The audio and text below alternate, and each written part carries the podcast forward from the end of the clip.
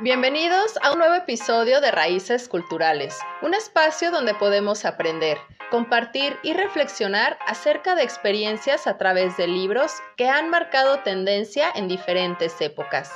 Yo soy Carla Valdovinos y esto es Raíces Culturales.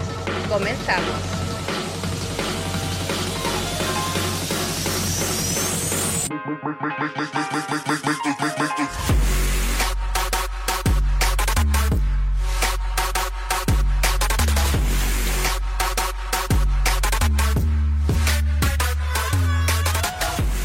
Estimados bibliófilos, buen día y bienvenidos a Cabina Digital. Yo soy Carla Valdovinos y una vez más nos vamos a ir al mundo literario, a través de esta corriente filosófica y por supuesto literaria, que está orientada al análisis de la existencia humana. Sí, hoy vamos a platicar de el existencialismo, este énfasis en los principios de libertad, en los principios de responsabilidad individual que los cuales deben de ser analizados como fenómenos independientes de categorías abstractas, ya sean racionales, morales o incluso religiosas. Y de acuerdo con el Diccionario de Filosofía de Nicola Abagnano, el existencialismo agrupa diversas tendencias que a pesar de que comparten su propósito, pues van a diverger en los supuestos e incluso en las conclusiones. Es por ello que se puede hablar de dos tipos de existencialismo fundamentales. Aquel que va enfocado hacia lo religioso o lo cristiano y aquel que va hacia lo ateo o lo agnóstico, que es algo de lo que veremos un poquito más adelante. Pero ya hablando del existencialismo como una corriente histórica de pensamiento, esto inició en el siglo XIX, pero hasta la segunda mitad del siglo XX es donde llega a alcanzar su máximo apogeo. Y es que el existencialismo, todas estas tendencias que se han manifestado, pues por supuesto que comparten ciertas características, como por ejemplo, la existencia precede a la esencia. Para este pensamiento existencialista, toda la existencia humana precede a la esencia, es decir, toma un camino alterno frente a la filosofía occidental, que hasta entonces explicaba el sentido de la vida postulando categorías trascendentales o incluso metafísicas, como el concepto que tenemos de la idea, los dioses, la razón, el progreso o la moral, todas ellas externas y anteriores al sujeto y su existencia concreta. El existencialismo también se opone al racionalismo y al empirismo, esto centrado en la valoración de la razón y del conocimiento como principio trascendente, sea que éste se postule como el punto de partida de la existencia o como su orientación vital. El existencialismo se opone a la hegemonía de la razón como fundamento de la reflexión filosófica. Así que desde la perspectiva de los existencialistas, la experiencia humana no puede estar condicionada a la absolutización de uno de sus aspectos, ya que todo el pensamiento racional como principio absoluto niega la subjetividad, las pasiones e incluso los instintos, y son tan humanos como la conciencia misma. Esto lo confiere también un carácter antiacademicista por oposición al positivismo. Pero ¿qué tal cuando el existencialismo propone centrar la mirada filosófica en el propio sujeto y no en categorías supraindividuales? Es decir, de esta manera, el existencialismo retorna a la consideración del sujeto y su modo de existir frente al universo como experiencia individual e individualizada. Es decir, que le interesará, por lo tanto, reflexionar sobre el motivo de la existencia y de qué forma podemos asimilarla es decir, que comprende la existencia humana como un fenómeno situado, por lo que pretende estudiar la propia condición de la existencia en términos de sus posibilidades. Y según Abagnano, esto abarca, y pongo entre comillas, el análisis de las situaciones más comunes y fundamentales en que el hombre llega a encontrarse. Y esto nos lleva hacia la libertad, sobre la determinación exterior. Y es que dice que si la existencia precede a la esencia, entonces nosotros como seres humanos somos libres independientes de toda categoría abstracta. Y por lo tanto la libertad debe ser ejercida desde la responsabilidad individual, la cual va a derivar en una ética sólida, aunque independiente de un imaginario previo. Y así es como las cosas, para el existencialismo, la libertad llega a implicar la plena conciencia de que las decisiones y acciones personales van a influir en el entorno social, lo que nos hace corresponsables del bien y del mal. Y de ahí llega la formulación de Jean-Paul Sartre, que según la cual la libertad es responsabilidad total en absoluta soledad. Es decir, nosotros como hombres estamos condenados a ser libres. Y toda esta pretensión de los existencialistas descansa en la literatura, o más bien, perdón, en la lectura crítica de las guerras históricas. Porque todos los crímenes han sido justificados a partir de categorías abstractas, suprahumanas o supraindividuales, y tales como los conceptos de nación, civilización, religión, evolución, y pues bueno, mejor paremos de contar. Y vamos a hacer un pequeño paréntesis, porque si hablamos de existencialismo, por supuesto que debemos de hablar de Jean-Paul Sartre. Como les mencioné anteriormente, hace un par de segundos, que él nos dice que el hombre está condenado a ser libre. ¿Pero qué se refiere esto? Para empezar, ¿quién es Jean-Paul Sartre? Bueno, pues él nació en París, Francia, en 1905 y muere en la misma ciudad en 1980. Un filósofo, escritor, novelista, dramaturgo, crítico literario e incluso también un activista político. E ideológicamente se situó en el marxismo humanista y fue uno de los máximos exponentes de la corriente existencialista. Por eso es importante hacer mención de él. E incluso él fue eh, pues se le otorgó más bien un premio Nobel de Literatura en el año de 1964, pero él por sus propias convicciones personales decidió declinarlo. Él fue la pareja de la intelectual Simone de Beauvoir. Espero haberlo dicho bien, si no lo dije, bueno, pues disculpe. Pero esta frase, el hombre está condenado a ser libre, es uno de estos máximos exponentes, que significa que la libertad es inherente a la condición humana y que por ello nosotros como hombres somos absolutos responsables del uso que hagamos de esta libertad. Y se concentran algunos de los aspectos esenciales de este pensamiento filosófico por este francés, como esta reflexión sobre la condición humana, la naturaleza de la libertad y el sentido de la existencia.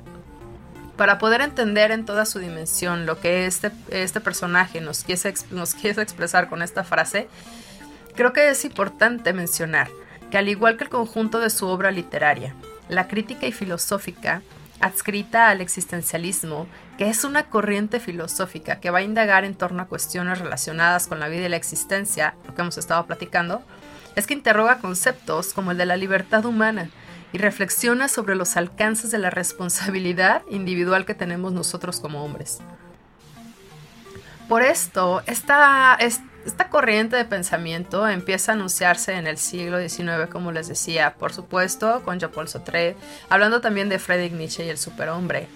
Pero todos estos eventos traumáticos de la Primera y la Segunda Guerra Mundial van a dotar al existencialismo de una nueva fuerza dentro de todas las corrientes de pensamiento de la humanidad. Y así que en este contexto es en el que Jean-Paul Sartre desarrollará este, este grueso de esta obra filosófica y literaria. ¿Por qué nos quiso decir con esta afirmación? Esta afirmación que se va construyendo a partir de una aparente contradicción retórica. Porque vamos a pensarlo en la manera en que se relacionan e interactúan los conceptos de la libertad. Porque esto se asocia, por supuesto, a la facultad para obrar y actuar de manera libre. Pero también hablamos del de la condena, que convoca la idea de la prisión, de la no libertad, y dentro de la cual, sin embargo, se sitúa en toda su dimensión la voluntad de nosotros los hombres. Entonces, a ver, para Sartre, ¿qué es la libertad? ¿Por qué nos expresa la idea de la libertad humana como una condena?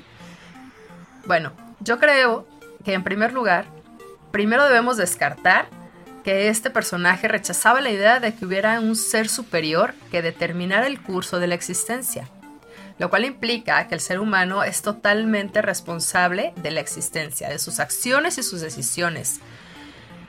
Y que por supuesto, que nada había que prefigurara o definiera su conducta, y no estaba atado sino a sus elecciones, los responsables de todo lo que hacemos y decimos y las consecuencias que tenga. Por eso para Sartre, nosotros hombres somos los responsables absolutos de nosotros mismos. Y en consecuencia, era el que se inventaba a sí mismo, lo que lo va a definir, que mediante su conducta, sus obras y sus actos, quién es y cuál era el sentido de su existencia. De este modo, nosotros como hombres, la libertad, que es parte de nuestra esencia humana, pues tendremos expresión en dos dimensiones. Una objetiva, que significa que la libertad es igualmente vivida por todos, y otra subjetiva, por supuesto, según la cual cada quien vivirá de acuerdo a sus peculiaridades. En resumen, esta existencia del hombre, que ocurre de manera espontánea, no se crea a sí mismo, sino que está atada, atada a la suma de las acciones, a la suma de las decisiones, que a lo largo de nuestra vida vamos a ir determinando nuestra existencia. Por lo cual, dice que nosotros hombres somos responsables del sentido que le demos a nuestra vida. Así que por esto, nosotros hombres somos libres de actuar y somos libres de definirnos constantemente. Pues esto es totalmente inherente a nuestra condición humana, pero estamos obligados a elegir permanentemente dentro de esta libertad. Así que esta frase, el hombre está condenado a ser libre, lo podemos encontrar en su libro, El existencialismo es un humanismo. Por supuesto, de Jean-Paul Sartre que se, que se propuso ser una defensa del existencialismo y explicarlo para sus detractores. Pero vamos a seguir platicando de esto en el siguiente bloque.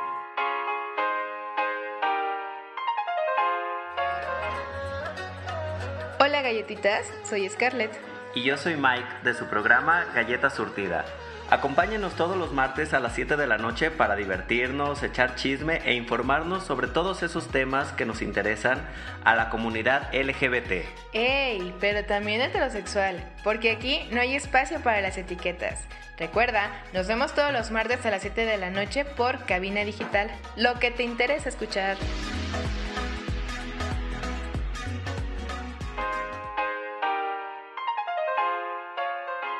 Y regresamos para seguir platicando del existencialismo, porque nos quedamos en ciertas características que a pesar de que sea un existencialismo religioso o ateo, tienen ciertas características en común.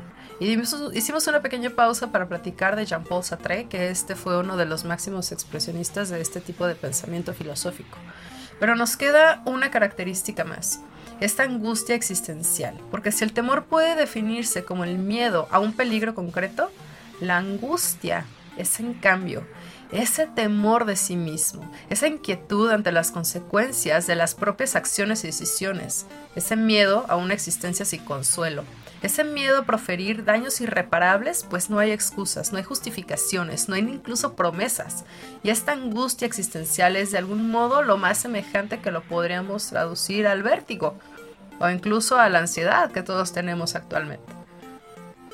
Pero vamos a platicar de ese tipo de existencialismo porque habíamos dicho que según Abagnano, los diferentes existencialismos comparten este objetivo de analizar la existencia de nosotros humanos pero difieren en los supuestos y en las conclusiones. Así que vamos a ver esto con un poquito más de detalle. Y bien decíamos que está el existencialismo religioso o cristiano, que este existencialismo tiene como precursor al danés Soren Kierkegaard, que fue eh, o que funda en el análisis de la existencia del sujeto desde una perspectiva teológica para el existencialismo cristiano, el universo es totalmente paradójico. Entiende que los sujetos deben relacionarse con Dios, con independencia de las prescripciones morales en pleno uso de su libertad individual. Y en este sentido, el ser humano debe enfrentarse a la toma de decisiones, un proceso del cual va a derivar esta angustia existencial. Y si quieres conocer un poco más sobre este tipo de existencialismo, pues bueno, además de Kierkegaard, puedes buscar a Miguel de Unamuno, Gabriel Marcel, Emmanuel Monnier, Carl Jaspers, Carl Barth y muchos más que les dejaré en mis redes sociales, que nada más ahorita por el momento estamos en Facebook como Raíces Culturales Podcast. Y esto nos lleva al existencialismo ateo. Porque este tipo de existencialismo rechaza cualquier tipo de justificación metafísica de la existencia y por lo tanto riñe un poco con la perspectiva teológica del existencialismo cristiano y con la fenomenología de Heidegger. Sin metafísica ni progreso, tanto el ejercicio de la libertad en los términos que nos plantea Sartre, que platicamos en el bloque anterior, como la existencia, pues generan desasosiego, muy, muy a pesar de la aspiración ética, la valoración de las relaciones humanas y sociales. De esta manera, el existencialismo ateo abre las puertas a la discusión sobre la nada, a la sensación de, abandono o de desamparo y el desasosiego. Todo esto en el contexto de la angustia existencial ya formulada en el existencialismo cristiano, aunque con otras justificaciones. Y puedes buscar estos representantes del existencialismo ateo. Las figuras más prominentes son, por supuesto, Simone de Beauvoir, que fue la pareja intelectual de Jean-Paul Sartre, y Albert Camus, que pueden buscar en Spotify, donde platicamos un poco del extranjero de este autor. Pero vamos a este contexto histórico, porque toda la aparición y el desarrollo del existencialismo está estrechamente relacionada con el proceso de la historia occidental, y para poder comprenderlo, pues vale la pena que comprendamos un poco el contexto. Y para el siglo XVIII, pues resulta que es testigo de tres fenómenos que fueron fundamentales en la historia de la humanidad. Tenemos en primer lugar la Revolución Francesa, tenemos la Revolución Industrial y como tercero, el desarrollo del iluminismo o ilustración, este movimiento filosófico y cultural que preconizaba la razón del principio universal y fundamento del horizonte vital. La ilustración veía en el conocimiento y la educación los mecanismos para liberar a la humanidad del fanatismo y el atraso cultural, lo que implica en cierto rearme ético propugnado desde la universalidad de la razón. Sin embargo, desde el siglo XIX, en el mundo occidental ya era notorio que aquellas banderas esa razón, ese progreso económico de la industrialización, esa política republicana y entre otros, pues realmente no lograba evitar la decadencia moral de Occidente. Y por eso el siglo XIX ve nacer muchísimos movimientos críticos de la razón moderna, tanto artísticos como filosóficos e incluso literarios.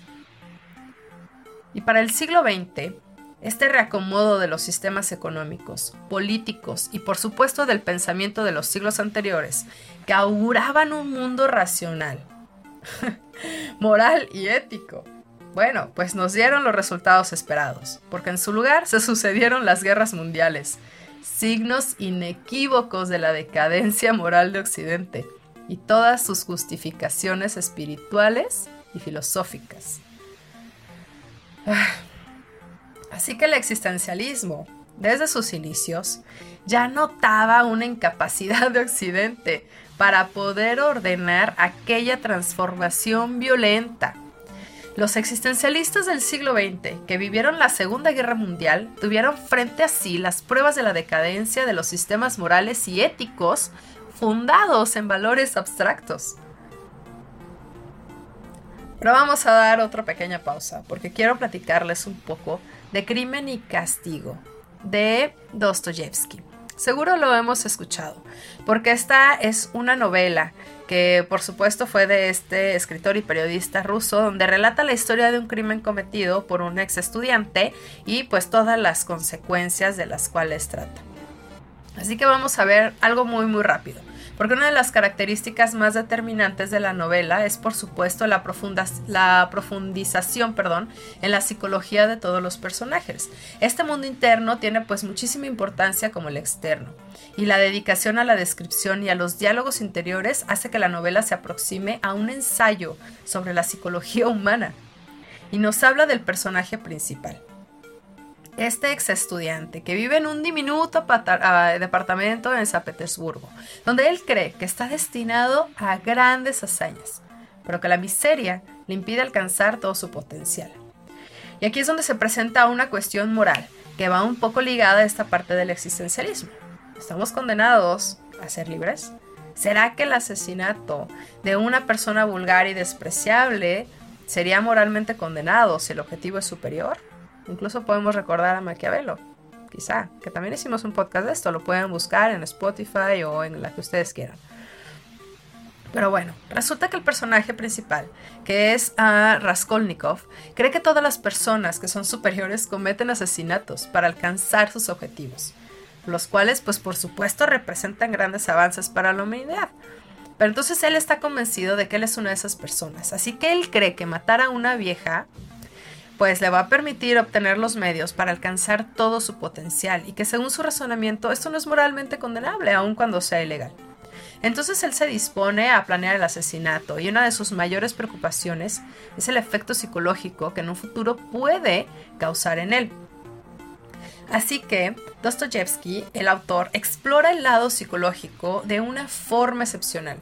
Cuando el personaje principal de su novela cree que durante y después del asesinato él podría ser afectado por el remordimiento, al que él ve como una enfermedad. Así que, pues bueno, una de las principales cuestiones es, es, que cuando aún el criminal crea que el delito, el delito es moralmente justificable, y aún cuando es lo suficientemente hábil como para esconder las pruebas, recibirá su castigo igualmente. Por esto, es que la novela adquiere un tono un poco de ensayo filosófico sobre la moral, sobre la relación del individuo con la sociedad que lo está rodeando. En ese caso, pues bueno, la sociedad rusa, ¿no? Porque se desarrolla ya, donde es extremadamente pudorosa, es católica, es arista e incluso aristocrática. Entonces, a pesar de que el personaje principal, Raskolnikov, no se siente culpable por ese crimen que cometió, la sociedad ejerce presión moral sobre él. Entonces toda la presencia de las mujeres del libro pues es un motivo de extrema perturbación ¿no? para el personaje presental porque otro aspecto que es esencial es que insiste en que no se siente culpable por el asesinato, por lo que intenta evadir el castigo hasta cuando ya se encuentra en prisión. Por eso todas sus acciones, incluso esta perturbación que le, que le queda, que solo se calma después de la confesión, pues parecen indicar totalmente los, pues lo contrario. Además de que tiene conflictos internos, muchos personajes secundarios dentro de la obra ayudan a profundizar los cuestionamientos hechos por el personaje y por el autor.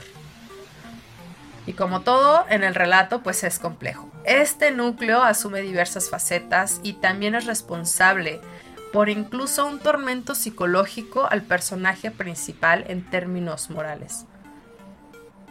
Cada personaje tiene por supuesto una solidez propia. Es independientemente de la historia central. La extenuante descripción física y moral que Dostoyevsky hace de los personajes ayuda a crear un universo alrededor de ellos. Así que gracias a una gran habilidad narrativa, pues Dostoyevsky es por medio de que los personajes interactúan de una forma tan vivaz e independiente que hace el relato fluido y atractivo para nosotros lectores. Y así, con una buena estructura, les recomiendo Crimen y Castigo, porque se transforma en esta novela ensayo, que nos puede ayudar con esta parte de realismo y existencialismo. Porque pues todos los diálogos internos y las introspecciones de los personajes, pues le da este carácter existencialista. Y la forma narrativa que tiene, en la que la vida interna tiene plena acción, pues va a ser adoptada por casi todos los grandes escritores que fue de este pensamiento filosófico a inicios del siglo XX. Así que Dostoyevsky fue un pionero en ese tipo de narrativa y su obra, Crimen y Castigo, es un gran ejemplo del uso de la introspección de los personajes para la construcción de la trama. Así que regresamos a raíces culturales para seguir platicando del existencialismo.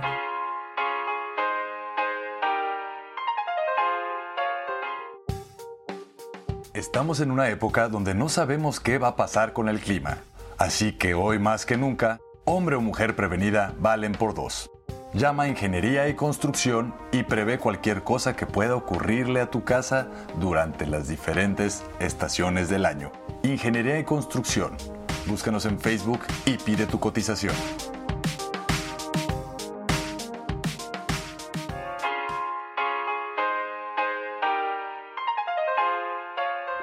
Ya estamos de regreso y hemos estado platicando del existencialismo. Y ya practicamos y mencionamos sobre mm, ciertas características que influye todo este pensamiento filosófico. Pero mencionamos a una mujer dentro de todos estos hombres, y es Simone de Beauvoir, creo que así se dice, discúlpame, no sé francés. Pero ella fue una escritora súper famosa, fue filósofa y maestra y considerada como una de las pioneras del feminismo. ¿En qué consistió esta filosofía feminismo? ¿Cuál fue su relación con el, con el existencialismo? ¿Qué tipos de aportes fueron para el pensamiento contemporáneo? Bueno, pues ella fue la primera en tomar como centro de su cuestionamiento filosófico a la mujer, porque si bien la filosofía había abordado antes el tema de lo femenino, realmente era tan solo un elemento más enmarcado en otras teorías. Así que de este modo, su gran aporte a la filosofía, como señala la doctora en filosofía Linda Cerilli, fue la articulación de un nuevo problema filosófico. ¿Qué es una mujer? Y en su teoría, el problema de la mujer es abordado desde los puntos de vista ontológico, existencialista y fenomenológico. Es decir, ¿qué es una mujer? ¿Qué significa ser mujer? ¿Qué significa vivir la experiencia de ser mujer? Entonces este fue un punto de partida para las teorías de sexo e incluso de género. Tiene un libro el cual se llama El segundo sexo. Este libro planteó los fundamentos de la filosofía feminista y de las teorías de sexo y de género. En su momento, pues este libro fue tan controvertido que incluso el Vaticano lo agregó a la lista de libros prohibidos, como se plantea en la traducción de la traducción del libro al inglés. Dice, el segundo sexo fue un acto audaz prometeico, un robo del fuego olímpico, del cual no había retorno. No es la última palabra sobre el problema de la mujer, del cual Bobbio escribió. Siempre ha sido un problema del hombre, pero marca lugar en la historia donde comienza una iluminación. Esto lo dijo Judith Thurman. Este libro fue publicado en 1947 y es considerado un texto fundacional en la filosofía feminista. Ha sido comparado con una Biblia, ya que su argumentación, al igual que en el Génesis, parte desde una caída, entre comillas, en el conocimiento y donde nuestra autora, Simón, cuenta cómo, teniendo apenas un día de nacida su tía, quien fue a visitarla al hospital, encontró una etiqueta en su cuna que decía, es una niña. Y en la cuna de al lado, la etiqueta decía, yo soy un niño. Entonces, ahí, inocentes de una distinción entre mujer objeto y hombre sujeto, es donde empiezan a marcar sus destinos. Dicha distinción entre mujer objeto y hombre sujeto anuncia la falta de reciprocidad entre estos dos géneros y sirve incluso de introducción a su feminismo existencialista. ¿Qué diferencia? ¿Es una niña? A yo soy un niño. ¿Por qué habría esa diferencia? ¿No? Así que todo esto pues nos lleva a cómo Simone de Beauvoir plantea todas las nociones del feminismo.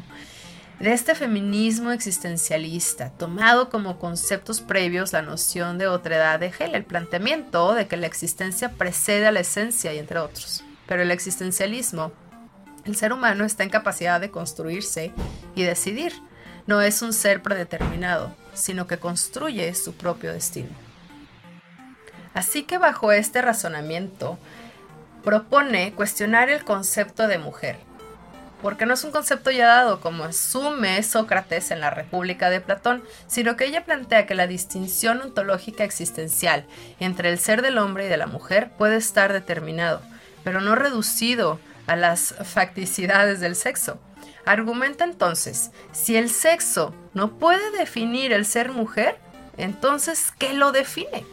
Así que ella, pensadora, investigadora, se pone a determinar los hechos y los mitos alrededor de la construcción del concepto de mujer, desde la perspectiva biológica, científica, psicoanalítica, materialista, histórica, literaria y antropológica. Y a partir de estos cuestionamientos plantea que el concepto de lo femenino con el que se ha identificado a la mujer es una construcción social, nada más. y por lo tanto es independiente a su esencia. Así que bajo este marco argumentativo formula su frase más famosa. No se nace mujer, se llega a serlo. Y si bien el trabajo de la filósofa, de la filósofa, perdón, ha influido indirectamente en todos los cambios políticos y sociales que ha logrado el feminismo en el mundo, como el derecho al trabajar, el derecho al placer, a la autonomía, a que podamos votar e incluso a la igualdad salarial, que es algo que hemos estado luchando todavía. Y como señala Turman, este gran aporte ha sido el cambio en la identidad colectiva, el cual ha sido indispensable para nosotros como este movimiento feminista. Y todos sus planteamientos han servido de base para plantear una separación o al menos un cuestionamiento entre género y sexo, lo cual ha sido aprovechado por las teorías actuales que tenemos de género. Y por otro lado, Simone de Beauvoir fue una de las primeras mujeres en expresar con candor una actitud ambivalente respecto a la feminidad que expresa la complejidad que conlleva el ser mujer y que puede incluso ser compartida con la comunidad LGBTIQ. Y dice, Judith Thurman, la perspectiva se ha quebrado la sociedad de millones en el mundo, quienes pensaban que eran los únicos en tener miedos, transgresiones, fantasías y deseos que alimentaban su ambivalencia ante lo femenino, o que esto era una aberración. Y esta frase popular de Simone de Beauvoir. No se nace mujer, sino que se llega a serlo. Ha sido criticada, por supuesto, por los teóricos feministas modernos. Y si bien lo señala Thurman en la introducción al libro El segundo sexo, pues todas las investigaciones más recientes de las ciencias sociales y la biología apoyan el argumento de que algunas diferencias de sexo son innatas y no circunstanciales, no solo las más evidentes. Y además, muchos han rechazado la visión negativa que Babiur presenta sobre la fertilidad y la intención de homogeneizar a la humanidad que le adjudican. El feminismo moderno plantea que lo que antes ha sido percibido como la otredad de la mujer, como una construcción social que le fue impuesta, debe ser celebrada y cultivada como fuente de autoconocimiento y expresión. Y es a partir de estas diferencias que las instituciones patriarcales deben ser cuestionadas e incluso criticadas. Y si bien les mencioné, todo este desarrollo del existencialismo sartreano sentó las bases filosóficas de su, feminismo existencialista. Pero quizá Simone de Beauvoir es más conocida por su controvertida relación abierta con Jean-Paul Sartre. Ella ha escrito una serie de textos autobiográficos en los cuales reflexiona sobre su relación con este autor y su experiencia como mujer bisexual en una relación abierta. Algunos de estos son La plenitud de la vida, que fue publicada en 1963, y Final de cuentas, en el año de 1972. Y ya nada más como dato curioso, en una conferencia que fue dictada en Harvard por eh, Bouvier y Annie Cohen Salal, la, la biógrafa de Sartre, Annie notó que todas las preguntas sobre Sartre correspondían a su filosofía, mientras que todas las preguntas dirigidas de Babiur correspondían a su vida personal. Y creo que esto es algo que hemos visto incluso en toda la actualidad, porque a los hombres siempre vamos a bajarlo, vamos a aterrizarlo un poco más a la 3D. A todos esos artistas, actores que nos traen películas que nos fascinan de superhéroes, de villanos y superhéroes. Y prácticamente a todos los actores hombres les preguntan cuál fue su método de actuación o cómo lograron llegar a esa interpretación de personaje. Cuando hemos visto a las mujeres que les preguntan, oye, ¿qué tipo de dieta hiciste para poder utilizar ese traje que te dieron? ¿Hiciste alguna dieta? ¿Hiciste algún ejercicio? ¿Cómo te sentiste al besar a fulano o a sutano? Entonces creo que es algo que hemos visto recurrente y que la verdad está súper mal porque pues finalmente estamos haciendo lo mismo y es precisamente de lo que se trata el feminismo, el tener una equidad y paridad de género. Y desde entonces, desde entonces estamos hablando, desde 1944, desde 1900, o sea, ya tenemos muchos siglos trabajando por esto y esperamos que en verdad en algún momento se pueda hacer. Así que tenemos muchísimas obras de Simón de Beauvoir que nos pueden ayudar para comprender este tipo de existencialismo feminismo y no poner en una cuna es una niña y yo soy un niño. sino que los dos somos personas, pertenecemos a distintos géneros, pero también somos capaces de hacer las mismas cosas. Y por lo menos, por también, ¿no? Ganar el mismo sueldo. Pero bueno, vamos a seguir platicando porque nos queda también un autor más que es súper radical en este pensamiento filosófico del existencialismo. Regresamos.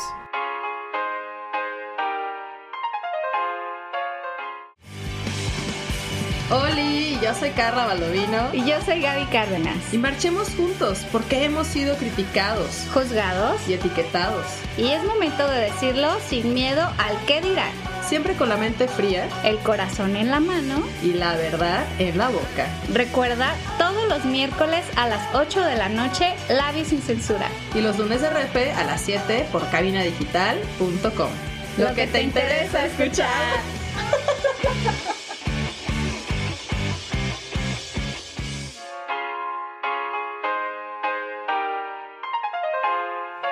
Seguimos aquí en Raíces Culturales. Yo soy Carla Valdovinos y recuerden que nos escuchan todos los jueves a las 12 a través de Cabina Digital con nuevos temas. Y si se lo perdieron los jueves, entonces los lunes también por cabinadigital.com a las 12 del día. Y si no, nos pueden, ahora sí que en su buscador favorito, le pueden poner Raíces Culturales Podcast para que nos escuchen en todos los streamers o el que sea de su preferencia. Así que hoy seguimos platicando sobre el existencialismo y nos vamos con una última persona que aportó desde la tierra alemana. Así es, de Friedrich Nietzsche. Él nació en 1844 y falleció en 1900. Y a diferencia de Kierkegaard, que él también es un existencialista, él rechaza cualquier perspectiva cristiana y religiosa en general.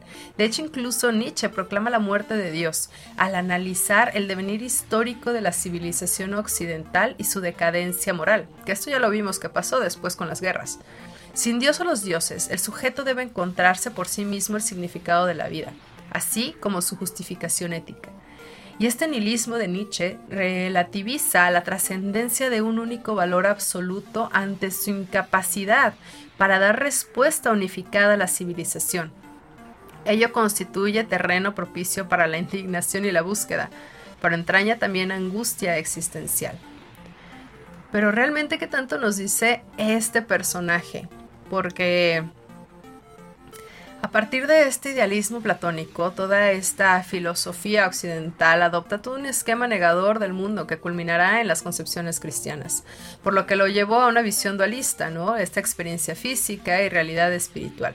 Entonces, como una primicia de esta última, como la única verdadera, con valor positivo y situada en un más allá, este pensador alemán ve en la metafísica y la religión una reacción de fuga ante la vida concreta, de creación de refugios imaginarios. Nace así un primer nihilismo implícito bajo la máscara positiva de una revelación, de una fe, reduciendo la realidad sensible de una cuasi nada o estas apariencias. Por eso, será preciso entonces comenzar a comprender o una labor crítica para desenmascarar ese nihilismo. Para Nietzsche, esta sociedad occidental se encuentra en vías de caer en un profundo nihilismo, que ha de superar si no quiere ver su fin. Y el nihilismo, que tiene distintas formas, es un advenimiento de unas repetidas frustraciones en la búsqueda de significado, o más precisamente, la desvalorización de los valores supremos. Así que el nihilismo de Nietzsche se refiere a este proceso histórico, que surge en el reconocimiento de un valor sumo y termina en la asunción o reconocimiento de múltiples cosas valorables. Al volverse inoperante, lo que antes se mostraba como lo supremo, entonces el nihilismo acontece en nuestro tiempo como manifestación de la ausencia de una medida única, lo cual nos lleva, por supuesto, a hablar de su libro. Así habló Zaratustra, un libro para todos y para nadie.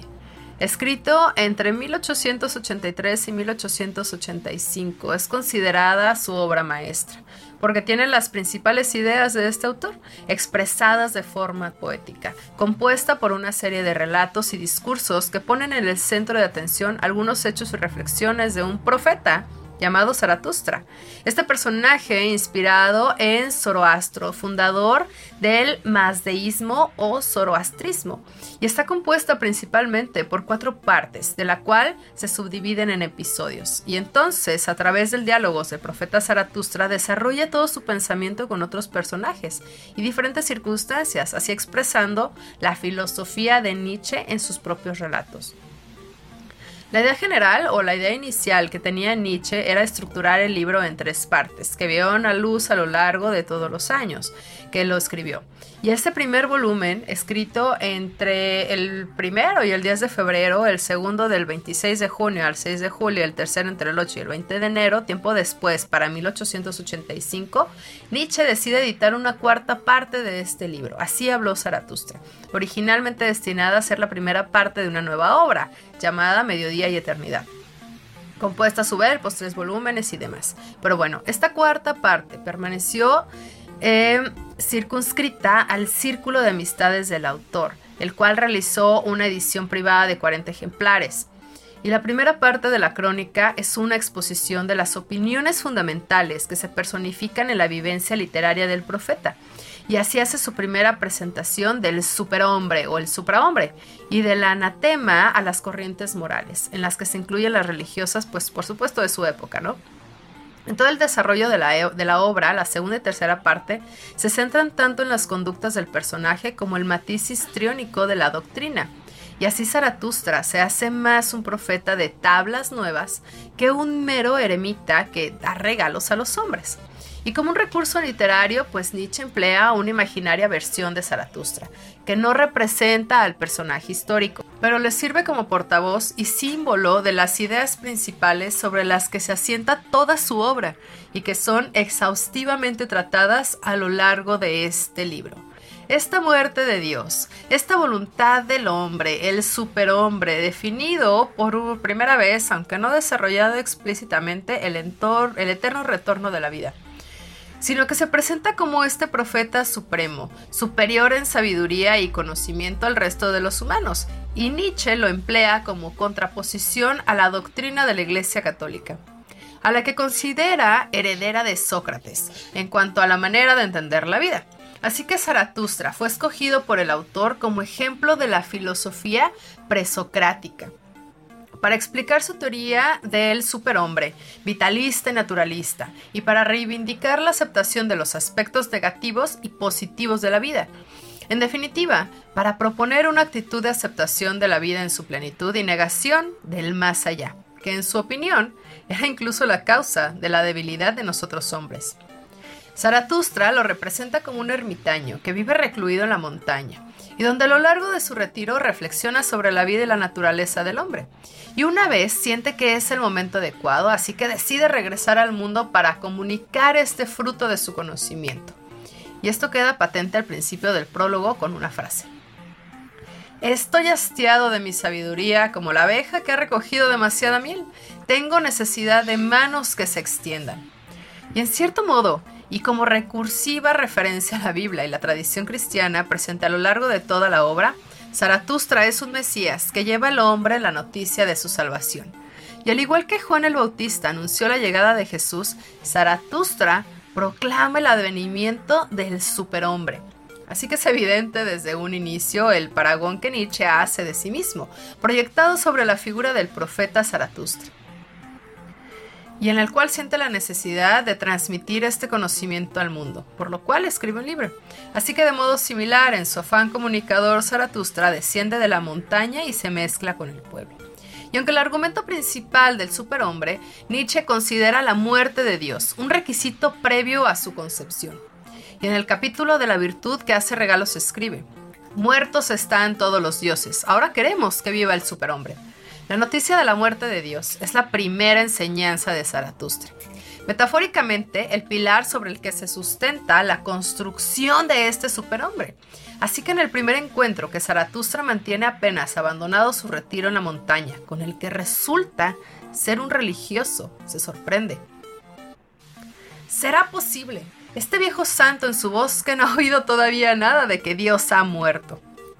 Y es que esta muerte de Dios supone el momento en que el hombre ha alcanzado la madurez necesaria para prescindir de un Dios, el cual establece las pautas y los límites de la naturaleza humana.